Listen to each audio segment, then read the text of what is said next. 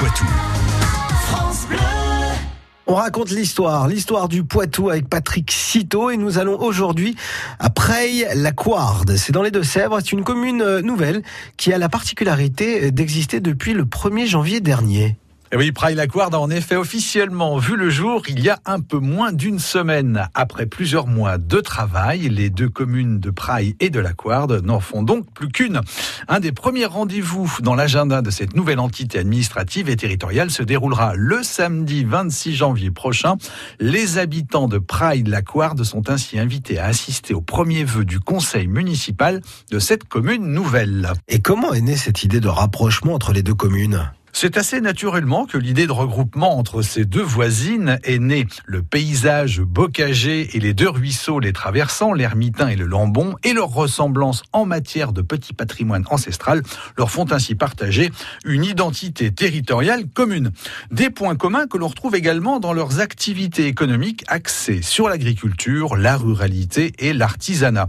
Cette idée de regroupement s'appuie aussi sur des pratiques communes déjà mises en place avant le 1er janvier Praille accueille ainsi depuis plusieurs années des couardais à l'école et à la bibliothèque.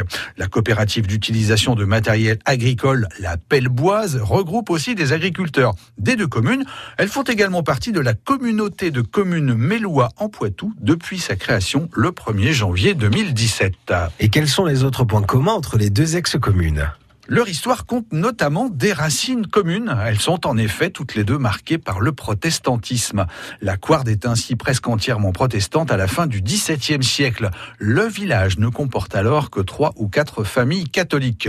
Les conflits entre les deux camps vont être à l'origine d'une période tourmentée. La foi protestante résiste assez bien dans cette partie des Deux-Sèvres. Les convertis au catholicisme y sont peu nombreux. Des traces de cette culture protestante sont encore visibles à Praille. De nombreux petits cimetières familiaux. y témoignent notamment de l'importance de ce culte. Un voyage dans le temps qui s'écrit à présent en commun au cœur de la commune nouvelle de Praille-la Couarde. Eh ben merci pour cette histoire à retrouver tout de suite sur francebleu.fr. France Bleu. France Bleu Poitou aime les artistes de la région.